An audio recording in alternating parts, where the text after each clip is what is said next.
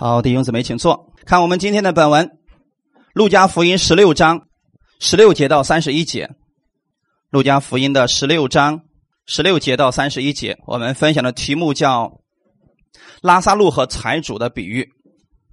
好，如果你找到圣经了，我们一起来读一下圣经。有一个财主，穿着紫色袍和细麻布衣服，天天奢华宴乐；又有一个讨饭的。名叫拉萨路，浑身生疮，被人放在财主门口，要得财主桌子上掉下来的零碎充饥，并且狗来舔他的疮。后来那讨饭的死了，被天使带去放在亚伯拉罕的怀里。财主也死了，并且埋葬了。他在阴间受痛苦，举目远远的望见亚伯拉罕，又望见拉萨路在他怀里，就喊着说。我祖亚伯拉罕呐，可怜我吧！打发拉萨路来，用指头尖儿蘸点水，凉凉我的舌头，因为我在这火焰里极其痛苦。亚伯拉罕说：“儿啊，你该回想你生前享过福，拉萨路也受过苦，如今他在这里得安慰，你倒受痛苦。不但这样，并且在你我之间有深渊限定。”以致人要从这边过到你们那边是不能的，要从那边过到我们这边也是不能的。财主说：“我主啊，既是这样，求你打发拉萨路到我父家去，因为我还有五个弟兄，他可以对他们做见证，免得他们也来到这痛苦的地方。”亚伯拉罕说：“他们有摩西和先知的话可以听从。”他说：“我主亚伯拉罕啊。”不是的，若有一个从死里复活的到他们那里去的，他们必要悔改。亚伯拉罕说：“若不听从摩西和先知的话，就是有一个从死里复活的，他们也是不听劝。”阿门。好，一起来做一个祷告。天父，我们感谢赞美你，谢谢你开始我们的新的一周的生活。我们知道，我们今天相信你，我们就是你的儿女了。所以今天我们在这里领取你的力量，领取从你而来的供应。我们愿意在新的一周开始的时候，先从你得着你的力量去生活，帮助我们，让我们认识我们自己，更认识主你。让我们带着你的能力，带着你的权柄，去在这个世界上活出得胜荣耀的生活。赐福给寻求你的每一个弟兄姊妹，圣灵亲自来更新我们的心思意念。以耶稣基督之名祷告，阿门。好，我们看我们今天的本文，其实我们是要接着上一次的分享。上次我们分享的是什么？不义的管家。这个不义的管家是不是一开始是个贪钱的？哎，其实耶稣所讲的那个比喻是有所指的，指的是谁呢？法利赛人是贪爱钱财的。那么那个不义的管家怎么样才算是浪费了主人的东西呢？今天这个本文当中，已经把浪费给我们描述的是淋漓尽致了，你们就知道怎么样做就算是浪费了。但是今天这个本文又是一个非常特殊的本文，很多人没去过地狱，你们去过吗？啊，所以很多人对地狱是非常感兴趣，说那是不是又烧着不灭的火？那烧着是啥滋味呢？对不起，我也不知道。这个真没法回答，只有去过的人才能知道啊。所以就有一些奇奇怪怪的见证出来了。比如说，有人说我去过地狱了，被烧过了，我现在又回来了。这样的见证，你们听听当个笑话或者神奇故事就行了。至今为止，没有一个人去了地狱还能回来的。那是一趟没有回头的路。不可能去了还有回来的路。如果有，你觉得谁愿意在那里边待着？只要有回去的路，你让我干什么都行，我都要回去，对不对？所以，我们今生的选择非常的重要。一旦去了就回不来了。所以呢，那些觉得自己去了又回来的人，当个笑话听听就行了。本文当中，耶稣讲了关于财主和拉萨路的故事。很多人一直争论于这个是按字面意思来解释呢，还是按比喻来理解。有一些基督徒认为，耶稣通过这个故事要告诉我们，人死了是以某一种形态存在于另一个世界，而另一些人则认为这里出现了天国和地狱的描述啊，跟其他的经文是相冲突的。所以在耶耶稣在这是用一个比喻，就像吓唬小孩子狼来了一样，用个比喻来告诉门徒们啊，要听他的话。你们认为哪种是正确的呢？不幸的是。很多传道人把这一整章上下文分开了。我为什么一开始说了，我们上次讲的跟这次讲的要连在一起呢？如果把它分开，这就是个十分危险的事。我传福音就特别容易了。信耶稣不？不信，告诉你看那财主了没？就算你在这世上拥有再多，以后都在里面烧着，永永远远烧着。结果人们可能都被吓着说：“那我怎么办呢？”信耶稣。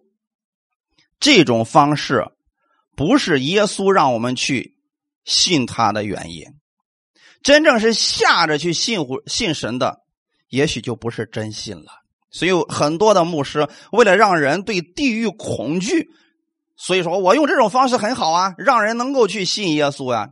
这种方式有没有信的呢？有，但是不一定是真信的。而路加福音十六章里边，其实财主和拉萨路。耶稣在这用的是一个比喻，对于这一个故事的错误理解，就会让你对地狱产生恐惧，甚至说觉得这个神，你一旦不听他的话，就十分危险了。所以有些人可能就会这样去悔改。其实这种悔改本身就属于犹太人式的悔改。你记得那个财主最后怎么说的？我主啊，不是这样。他连亚伯拉罕的话都不信，他一直固执己见。不是的，亚伯拉罕，我祖宗啊，不是这样的。你要是让拉萨路复活了，他回去之后，我那五个弟兄一定看见一个死了复活了，一定能够悔改的。真的能悔改吗？死而复活的有没有？耶稣有没有从死里复活？犹太人悔改了吗？还是没有。所以不在乎有没有从死里复活的，是在乎你愿不愿意相信神的话语。所以这才是这段经文当中。要告诉我们的，所以我们上次提到了不义的管家，他是指在服饰当中的，对吗？其实这个也是啊，这个也是。所以这里边所神所喜悦的是我们在爱里边去服侍他，而绝对不是勉强着吓唬。你知道今天有多少人不得已去服侍神的吗？你得到神多少恩典了？你不服侍神，你对得起神吗？啊，你好意思这么天天享受恩典吗？你说这种方式是不是这种定罪的方式？就好像我们从神那儿求点东西，我们多么的不配得啊！所以必须给神做点什么来回报他一样。所以你听到这样的话语的时候，实际上是一种律法式的定罪。那么我们能回报给神什么？你们知道吗？我们能给神回报什么？已经信了吗？能回报什么？大卫就说了：“我拿什么来？”回报耶和华所：“赐给我这厚恩呢？用什么回报？举起救恩的杯，称颂耶和华的名。举起杯子是干什么呢？举起杯继续领受，这就是对神最好的回报。所以神不是说你我给你一点，你再给我，这是人的想法。而我们的服饰是什么的呢？你从主那儿领受了，你给出去了。”然后你愿意再去领受更多的，再给出去，阿门。而这种服饰一定是被爱吸引去服侍的，绝对不是被吓唬着来的。你若不传福音，你就有祸了。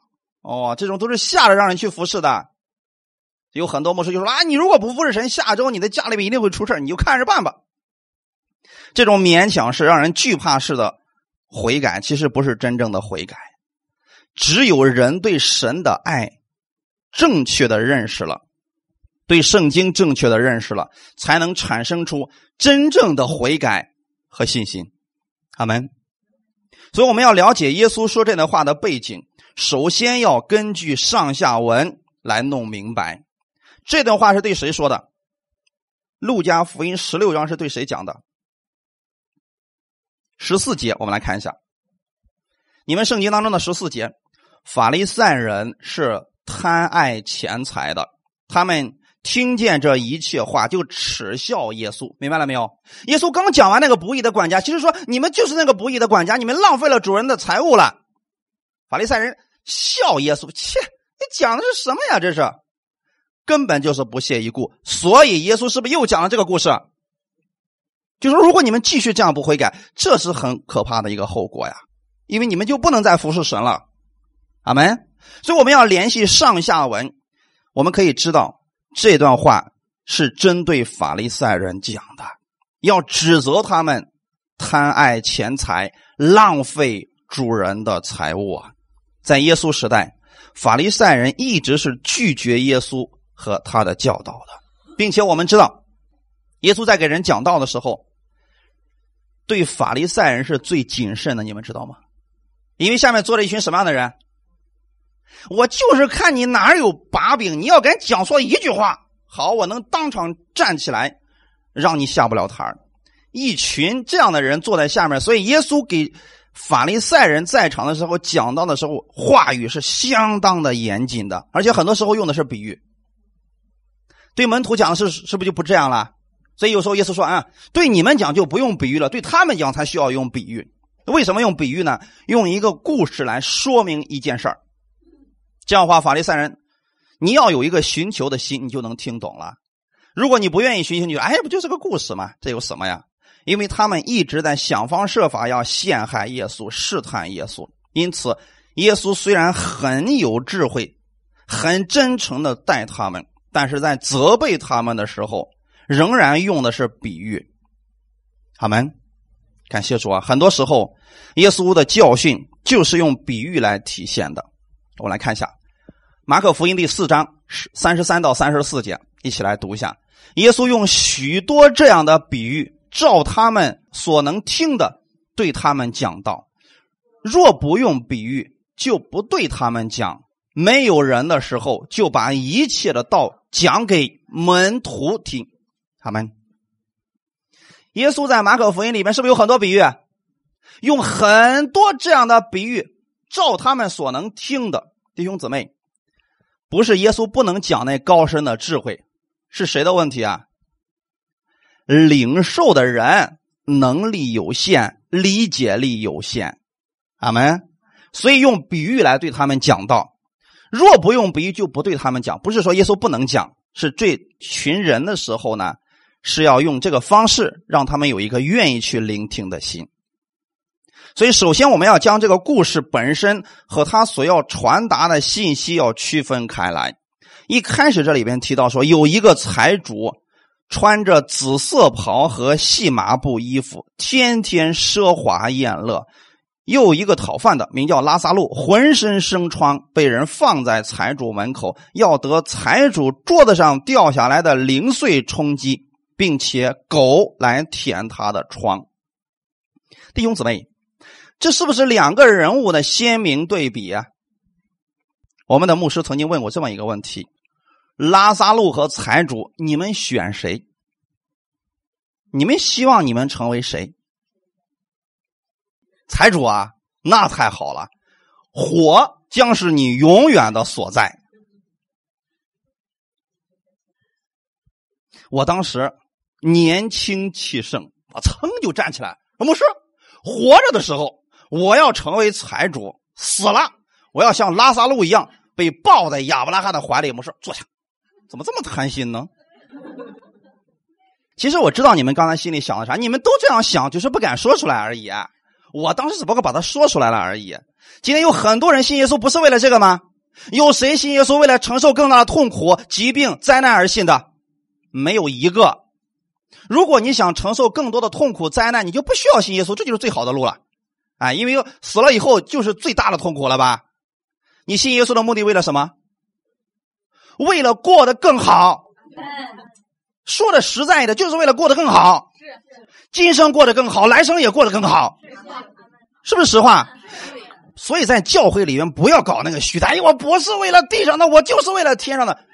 让你地上一无所有，你愿意吗？不愿意啊。所以这个问题本身就是错的。这是关于服饰的，根本就不是关于进天国的事儿。如果神给我们一个选择题，说了信了我，你将一无所有；但是不信我，你在世上可以像财主一样活着，死了以后下地狱。我们说主啊，好难，这个题没法选啊。耶稣有没有给你这个选择？没有。亚伯拉罕是不是富足的？但亚伯拉罕跟这个财主的区别是什么？服饰方面，亚伯拉罕是一个什么样的人呢？慷慨的人，他凡事都想着别人，乐意接待远人，是不是这样的？这是信主的人的一个特点吧？咱你看这个不信的，有一个财主身穿紫色袍，这紫色袍是什么意思？你们知道吗？当时尊贵身份的人穿都是紫色衣服。耶稣在被羞辱的时候，是不是给他披上一个紫色的袍子？我的王啊！是真的把他当王吗？是一种羞辱。说我给你弄一个王穿的衣服给你穿上，你一辈子都没穿过这种衣服呀。但是你们知不知道，耶稣就算不穿那个紫色袍，他还是王。今天你们也是这样的，不在乎你们做了什么，你们穿什么，你们仍然是神的儿女。有一个财主，他穿着紫色袍和细麻布衣服。这细麻布衣服其实也是非常尊贵的人才能穿的衣服啊，老百姓很少能穿这种衣服啊。而且我看他的生活是什么样子的，首先是穿的好吧，这个财主啊。其次呢，生活怎么样？你看这个词啊，天天奢华宴乐，吃的好不好？而且是天天开 party 啊。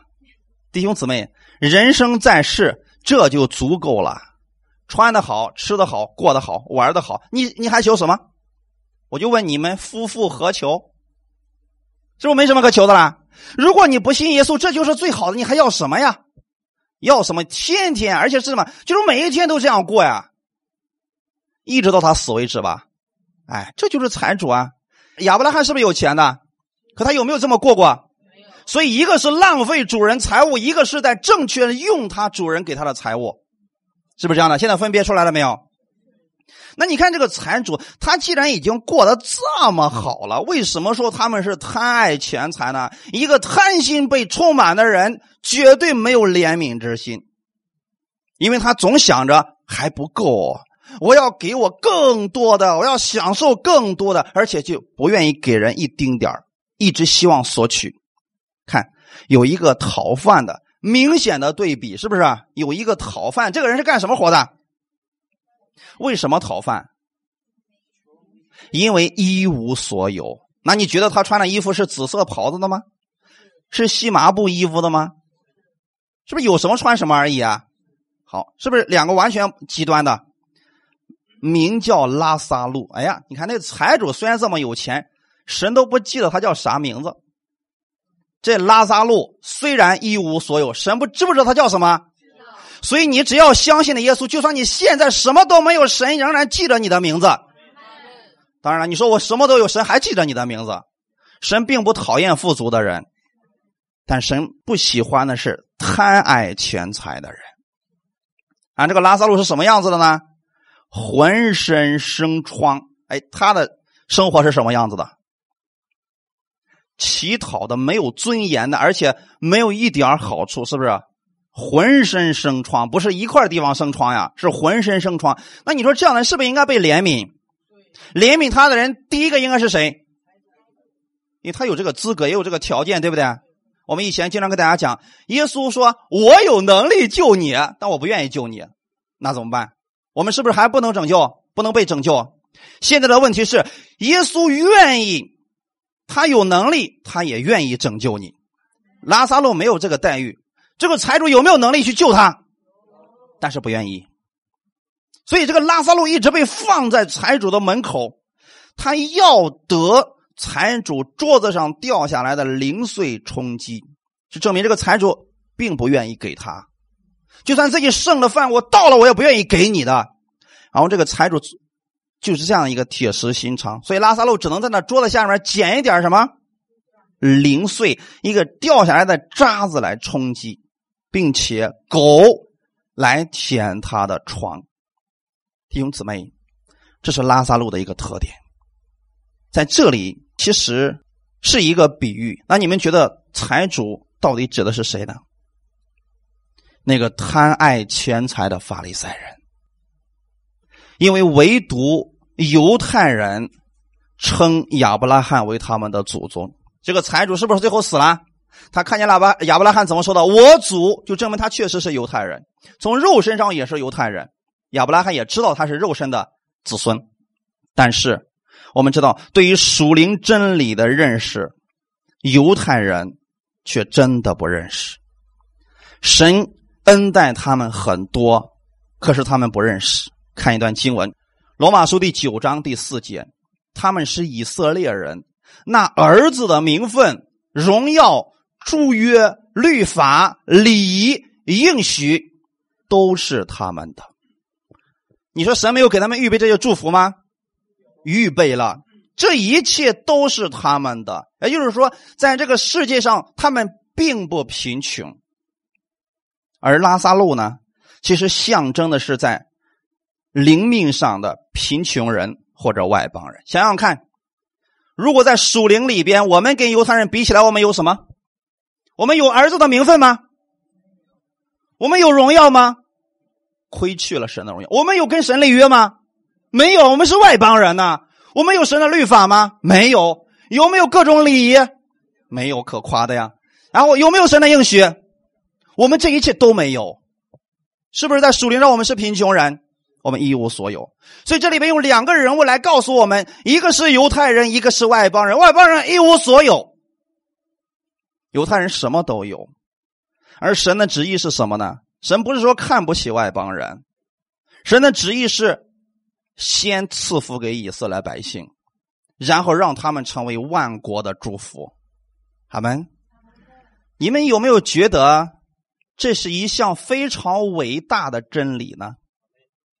先让一部分人什么，然后再让一部分人什么？神早都告诉我们了，这就是神要让他福音传到万代、传到地极的一个方法。阿门。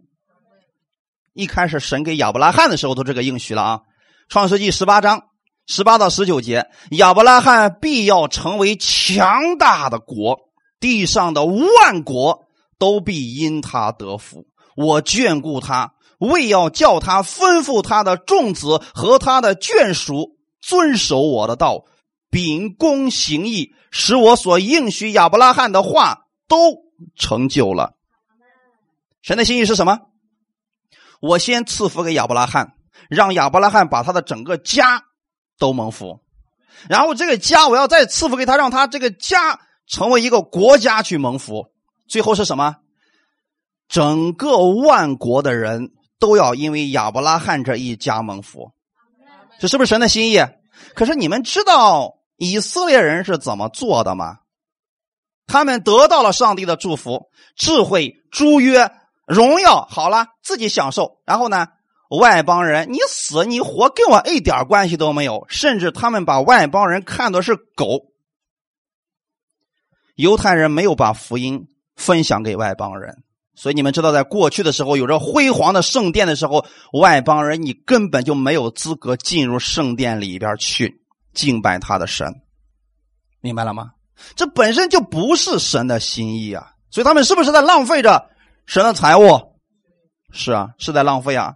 外邦人都饿了，嗷嗷叫了啊！包括不说外邦人，他们本国的子民是不是也这个样子了？所以他们一直在浪费着他们主人的财物，他们视外邦人为卑贱的狗，这样的比喻。对当时的人，其实大家都明白，所以耶稣在试验迦南妇人的信心的时候，就引用了这样的话：“不好拿儿女的饼丢给狗吃。”耶稣当时是是不是犹太人？他是犹太人，他早知道犹太人是这样去看待这个妇人的，所以耶稣呢，先说出来犹太人的心声。犹太人心想：“哎呀，对啊，耶稣跟我们的看法是一样，他站在我们这个位置上了。”但是耶稣同时又做了犹太人不做的事情，是什么事情？然后那个妇人说：“主啊，不错，但是狗也吃主人桌子上掉下来的碎渣儿。”这个妇人的信心是不是大的？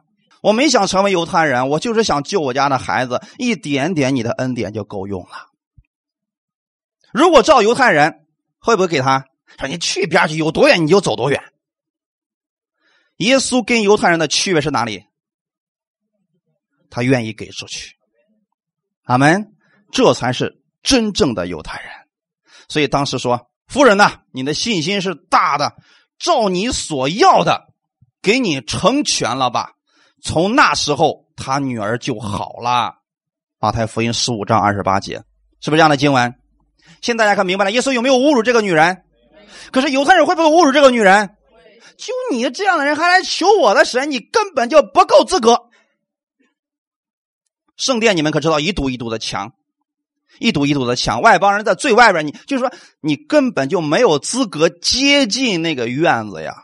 更何况你连他的神是什么摆设你都不会知道的，你根本就没有这个资格。所以耶稣来了，拆毁了中间隔断的墙，让我们外邦人也可以直接来到至圣所里边。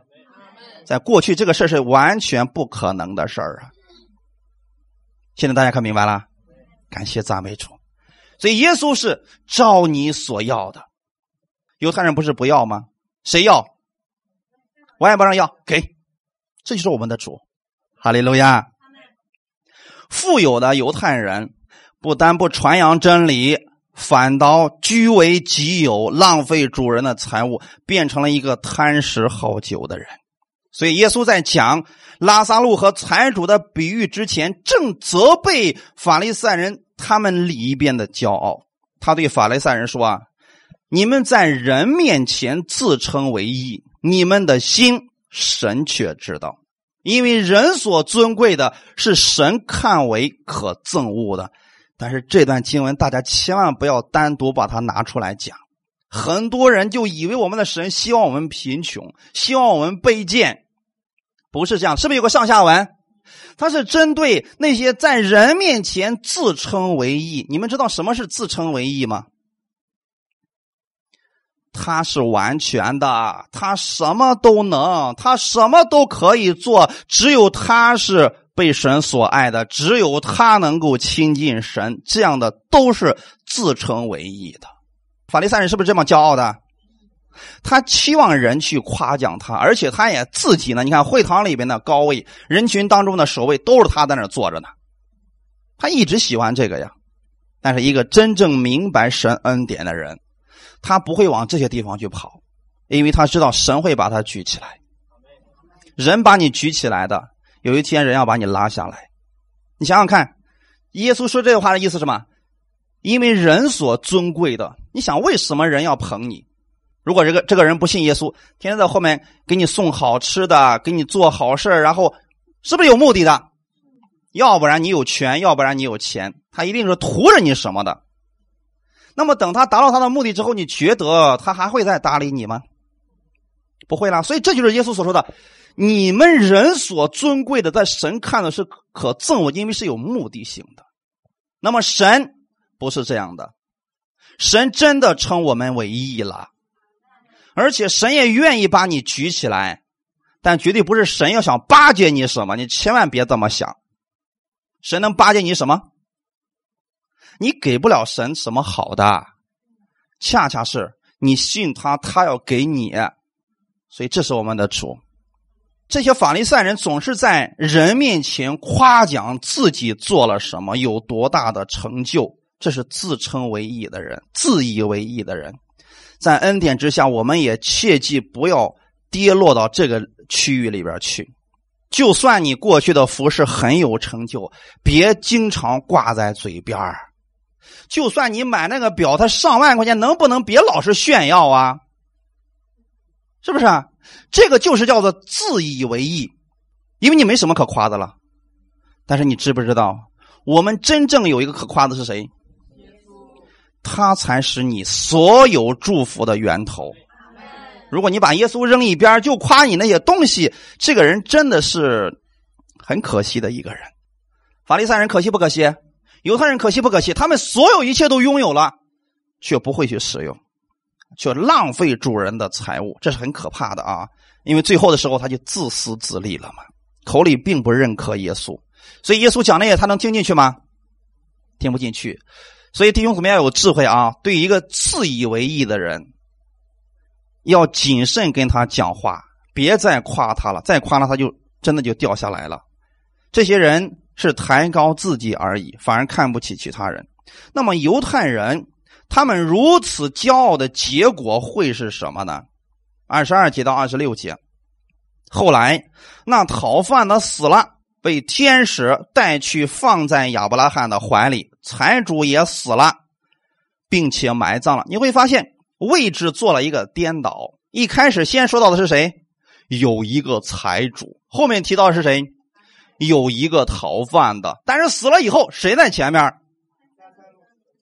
后来那逃犯的死了，谁跑到前面去了？前段时间我们刚讲过，在后的将要在前，在前的将要在后。现在明白了没有？我们在这个世界上，也许你说我什么都没有成，没有做成，没有关系。就算你什么都没有，你在神面前也是在前面的，也比那些不信的强很多的。阿门。财主也死了，并且埋葬了，就证明死的时候待遇都不一样啊。拉萨路有没有人埋他？没写，不知道有没有埋葬，但是一定不会像财主那样去埋葬。财财主是什么样子埋埋葬方式啊？那叫风风光光的下葬啊！人生在世，你说你们还求什么？如果不信耶稣的话，活着的时候被人尊敬，死的时候风风光光的被埋到土里边，结束了。但是这并不是最终的结束。所以圣经里边告诉我们了啊，他在阴间受痛苦啊，就证明地狱确实是存在的，不是一个儿戏，也不是骗我们的。地狱是确实存在的，阿门。而且在地狱好受不好受？你们只知道那是一个受痛苦的地方就行了。那么与之相对的是什么？天堂是个什么地方？是没有痛苦的地方。是一个享福的地方，咱们一定记得啊，那是我们永远的安息。可是有很多人就想在这个世界上就开始享福，将来享更大的福，这个有点有点不符合圣经。什么意思呢？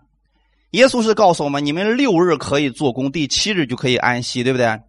现在是不是我们在六日当中？我们现在是在六日当中，是做工的时刻。为什么非得在做工的时候睡觉呢？那么做工的时候你要干什么？殷勤去做工，要不然你就变成浪费主人财物的那个人了。享福的时候是什么时候？对，等我们叫了天国，那是永远的安息。可是有人说不对啊，那你这个你让我做工，做工并不是痛苦的呀，明白了吗？如果你把做工当做痛苦，你又信的错了。今天是做工是一个喜乐的事儿，弟兄姊妹，同样都是做工，你们会发现不一样。你比如说，同样都是减数啊，现在给你们举例子啊，让你们怎么样去做工？六日做工啊，你看有一个老先生，他呢拿出一把非常精致的小剪子，有嘴巴很长的，有嘴巴很短的那种，然后呢，在一个小树面前，天天没事别你会发现每次剪那个。连蚂蚁都能啃得动的那个树枝掉下来，没事就拿出来给他剪。你会发现老先生还陶醉在其中。另外一个人每天给他拿了差不多的剪刀，然后呢，天天是汗流满面，那速度咔咔咔咔，一天能剪几千棵树。但那个人天天抱怨，请问是为什么？一个是工作，一个是乐趣，分出来了没有？那个老先生拿那个精致的剪刀，他是在欣赏他的作品，他是用他的心意来制造一个造型。但是另外一个人是干什么？勉强着活着，一个在恩典当中，一个在律法当中。现在明白了没有？不是神不赐福给他。你在任何的行业当中都需要殷勤的去做，但是你看待你的工作要换一个思维方式，要像那个老先生一样。哎，你你发现，哎呀，这个树给你了，就是管理权在你手里边，你可以用你的意思去修剪它。如果你用这样的心态去做工，你每天都是喜乐的。如果你说，哎呀，又要剪树了，每天都是痛苦的过。区别就在这个地方啊。所以我们现在是六日的时刻，是做工的时刻，千万别在白天睡觉。所以《真言书》里面说，懒惰的人，那赶紧醒醒吧，再睡都贫穷就急速临到你了。有一些人确实信了耶稣了，也过得很穷。你一问他为啥呢？好几年都不工作了，我就想送他俩字知道是什么吗？活该！不是神不给他，太懒了，真不行啊。那么等我们将来有一天去了天国，还要做工吗？那是一个永远安息享乐的地方，阿门。然后这俩都死了，亚伯拉罕一个拉萨路在亚伯拉罕的怀里边，结果现在谁开始喊叫了？是不是所有的角色都调位了？以前是谁喊叫？给点吃的吧，行行好吧，财主不搭理他。现在是倒过来了，谁在喊？财主。大声的喊叫：“我主亚伯拉罕呐，可怜我！”哎，怎么听起来这么顺口呢？就证明以前可能有人给他喊过，他压根就没当回事儿。现在突然变从他口里边说出来了，是不是有点不太正常了？连词儿都不用编，可怜我吧！打发拉萨路来，用指头蘸点水。凉凉我的舌头，因为我在这火焰极其痛苦。好了，弟兄姊妹，财主现在的生活怎么样？永远的痛苦。阿门。拉萨路从始至终有没有说话？他在亚伯拉罕怀里还用说话吗？不用了，连说话都不用说。知道为什么吗？活着的时候说太多了。所以那时候不用说了，有一个替你说的，而且说的比你更好。也许亚伯拉罕想去帮助他，但是亚伯拉罕说出了另外一个事实就是：哎，你到不了我这儿来，我也到不了你那儿去啊！啊，在你我之间有深渊限定，就证明了天国和地狱之间有没有电梯啊？所以有一些宗教主义者说了：哎，如果你行为不好，把你扔到地狱里边烧一会儿。等你悔改了，再把你弄到天国里边去，有没有这样的事儿？没有圣经的任何依据啊！所以亚伯拉罕说：“你我之间有深渊限定，以致人要从我们这边到你们那边去是不能的。”意思是什么？信了耶稣之后，还能不能跑地狱里边去？不能，门都没有。那么，如果到了地狱，还能不能去天堂了？门都没有。谁是那个门对了，所以说啊，没有门了。财主活着的时候在前，死了以后就跑到后边去了。所以过去呢，你看这个财主穿的是非常的尊贵的衣服，过的生活是非常的讲究，处处高人一等。现在拉萨路怎么样？亚伯拉罕的怀里边啊，那才是至高的荣耀，你们知道不？因为对犹太人来讲。你们知道犹太人最尊敬的是谁吗？亚伯拉罕，亚伯拉罕是他们的祖宗，因为没有亚伯拉罕就没他们了。没想到自己过去一直瞧不起的那个拉萨路，你竟然跑到他怀里去了，那是我一直都想去的地儿啊！现在被拉萨路给占了，那么现在是不是位置全部调过来了？以前他在世上的时候呢，什么都是他守卫。现在呢，好，拉萨路跑前面去了。弟兄姊妹，拉萨路的意思，原来的意思是有神帮助，所以从这个名字上我们可以看出来，他是一个信的人。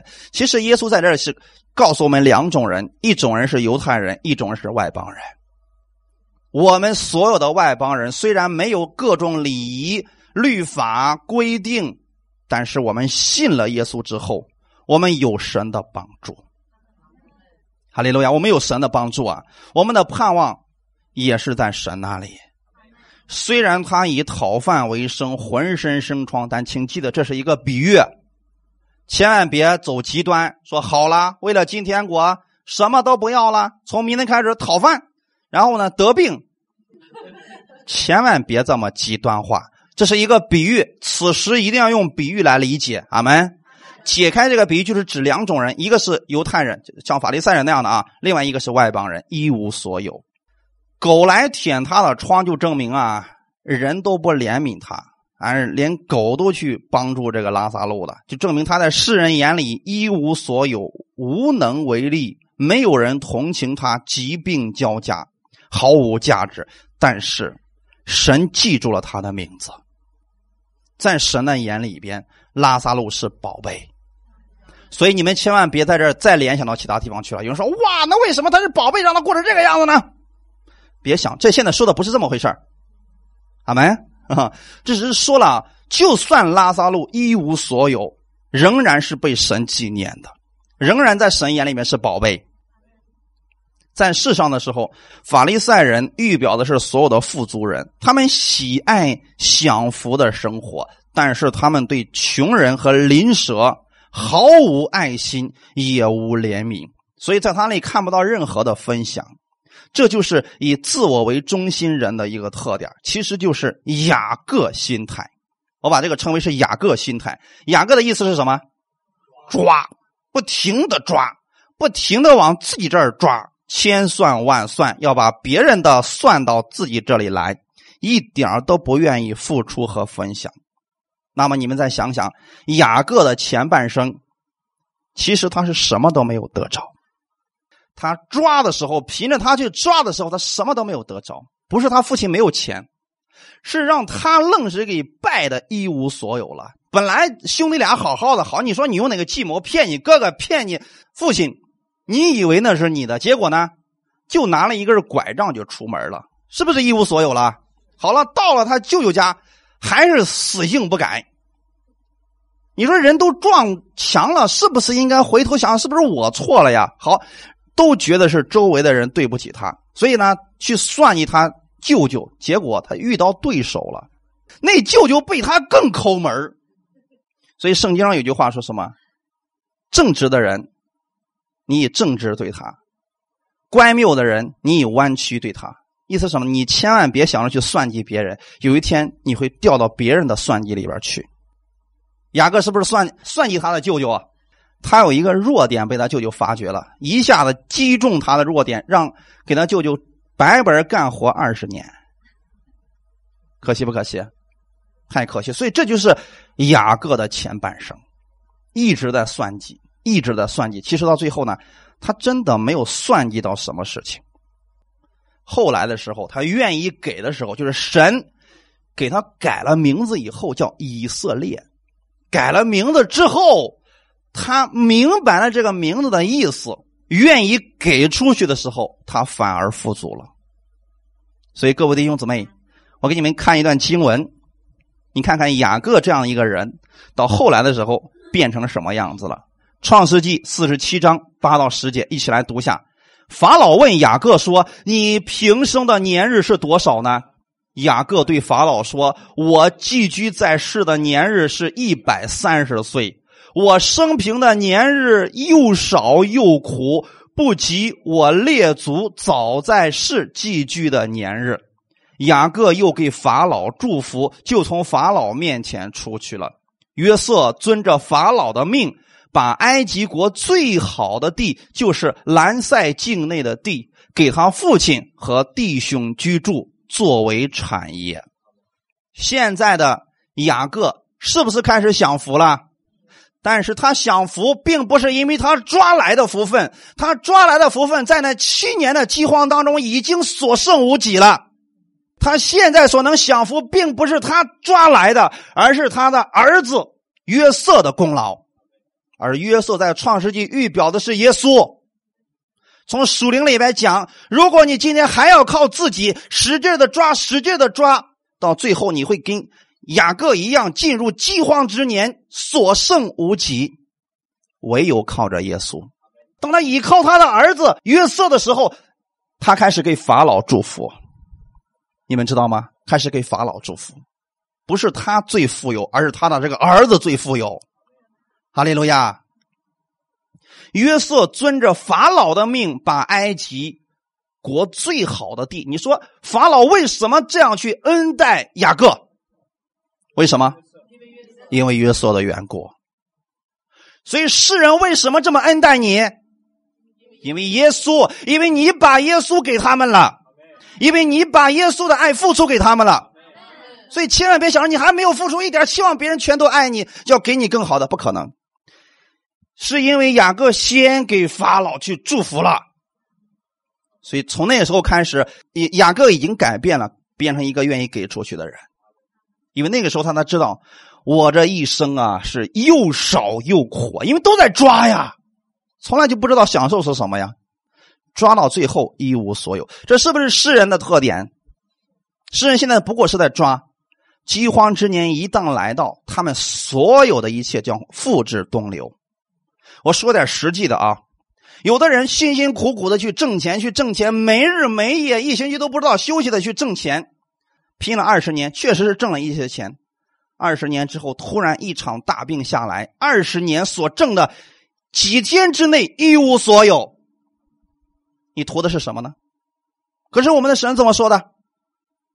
我让你一日的劳苦你享受你所得劳碌得来的这就是福分。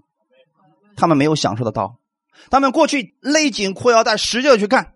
好了到后来这一切都成为了别人的。有什么益处呢？今天神是要告诉你不要把你的人生浪费在这些上面。要积财宝在天上。不要像财主一样总是给自己抓抓抓到最后他也是一无所有啊。所以最好的方式是什么呢？领受神的恩典给出去。活出来你还会存财宝在天上。哈利路亚。所以当时呢，亚伯拉罕就对这个财主说，儿啊，你该回想你生前享过福，拉萨路也受过苦，如今他在这里得安慰，你倒受痛苦。有很多人怎么解释这段经文，你知道不？生前若不受苦，死后怎么能享福呢？他就是希望我们所有信耶稣的人都变成在生前像拉萨路一样摇尾乞怜可怜让世人给我们一点可怜。那我问你们一个问题这个世界是神造给世人来折磨我们的吗？不是这个世界本来就是神给他的儿女所预备的。那为什么我们现在都倒过来了呢？我们变成像世人那样可怜巴巴的期望世人给你点他还不给你。因为你有神，你并不去求他，却去一直在求人，这是人的可怜之处啊！耶稣是在告诉那些人：你们在世上活着的时候，富人你要有怜悯的心。好看一段经文，《路加福音》第六章二十四到二十五节：但你们富足的人有祸了，因为你们受过你们的安慰；你们饱足的人有祸了，因为你们将要饥饿；你们嬉笑的人有祸了，因为你们将要哀痛哭泣。很多人就说：“你看，耶稣都说了。”不要做富足人，所以你们要属灵，一无所有。你们饱足的人有祸了，不能吃太饱，吃太饱就有祸了，因为要饿着你了。你们嬉笑的人有祸了，谁刚才笑的？因为嬉笑的人有祸了，因为你们要哀痛哭泣呀、啊。那么耶稣说这个意思是什么？所以许多人根本不不理解这段经文讲的是什么，就都是瞎解释圣经，以为耶稣就希望我们是什么样的呢？贫穷饥饿每天痛苦的活着。是不是有多数基督徒是这个样子的？一无所有每天可怜巴巴的活着。这是神要我们过的样子的吗？那么这段话到底是什么意思呢？但你们富足的人有祸了因为你们受过你们的安慰就是他像那个财主一样毫无怜悯之心。所有的一切神赐予他的就自己吃吃吃吃吃吃吃。在神面前一无所有。明白了吗？所以他指的是你们已经在世上受过你们的安慰所以神那里不需要再安慰你了。你们饱足的人有祸了指的是什么呢？他吃饱了没有一丁点的怜悯之心呢所以有他饿的时候现在财主是不是饿了？他指望什么？你看他现在的乞求多么可怜啊。我祖亚伯拉罕呢？你就打发他，不敢让亚亚伯拉罕来伺候他。他说：“你就让拉萨路过来再伺候一点。”他不敢说伺候，他就说：“给我一点儿，就用他那指头蘸一丁点儿凉水过来凉凉我的舌头。”哎呦，你说这都求到这个份儿上了，还不够饥饿吗？弟兄姊妹，在这儿，我想问大家一个事情：什么是地狱？这个概念怎么理解？没有一丁点恩典的地方，就是地狱。为什么拉萨路根本不担心自己没有喝的、没有吃的？因为那个地方叫天国，神供应了所有的一切，神的恩典充满在那个地方。阿门。而地狱与之恰恰相反，一无所有，没有神一丁点的恩典。所以你想让让这个拉萨路给你弄一点凉水，对不起，这个叫恩典，已经不能给你了。大家明白了吗？拒绝耶稣基督恩典的人为什么要去地狱呢？他们拒绝了神供应给他的一切所有，所以这样的人是愚蠢的。你们嬉笑的人有祸了，就是这一群人。其实耶稣在讲，你们仔细读上下文就知道，说有一些人就每天就嘲笑别人呐。哎呀，拉萨路呀，你这日子过的啊，你还挺会选地方的。你说我们每天都过来高高兴兴的宴乐，我一出门就能看见你，这个丧门星一样，怎么这么天天在门口都能看见，笑话他。明白了没有？所以耶稣说：“你们这喜笑的人有祸了，因为有你们哭的时候。不是神咒诅他，是因为神给他说明了他的结局是什么。有人说：为什么让他们在世上的时候能过得那么好？各位有点怜悯之心吧。为什么我们要这么说呢？他一共享福的日子就这几十年，你都不让人家过一点吗？阿门。”以后你享福的日子多着去了，你现在让人家先享点福啊，要不然你说人家多冤呀！在世上的时候享不了福，以后还要享受永远的痛苦，那不是我们神的作为啊！所以我们要有怜悯的心，阿门。看到别人比我们过得好，要祝福别人，不要嫉妒别人，因为你仰望的并不是他给你什么，你仰望的是主给你的。所以拉萨路象征的是那些外邦人，他们在犹太人眼里边一无所有，身份卑贱。但是结局是什么呢？我们现在要看到我们这个身份啊，他们在亚伯拉罕的怀里边，那些饥渴慕义的外邦人将要代替富有骄傲的犹太人，那些被法利赛人看作为狗的外邦人和罪人，他们将因信蒙恩。得以进入天国。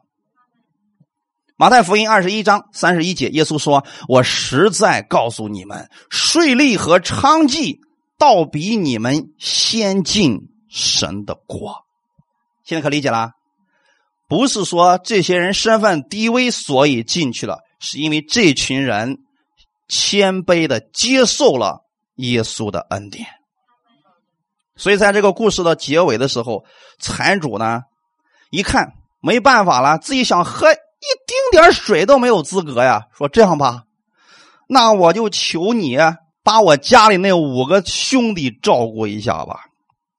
我主啊，即使这样，求你打发拉萨路到我父家里去，因为还有五个弟兄，他可以对他们做见证，免得他们也来到这痛苦的地方。都到啥时候了？安息的日子都来到了，财主想干什么？你让拉萨路再去做点事儿呗。我刚才说了，我们将来要去了天国，还要做事吗？做事是现在在做的时候，阿门。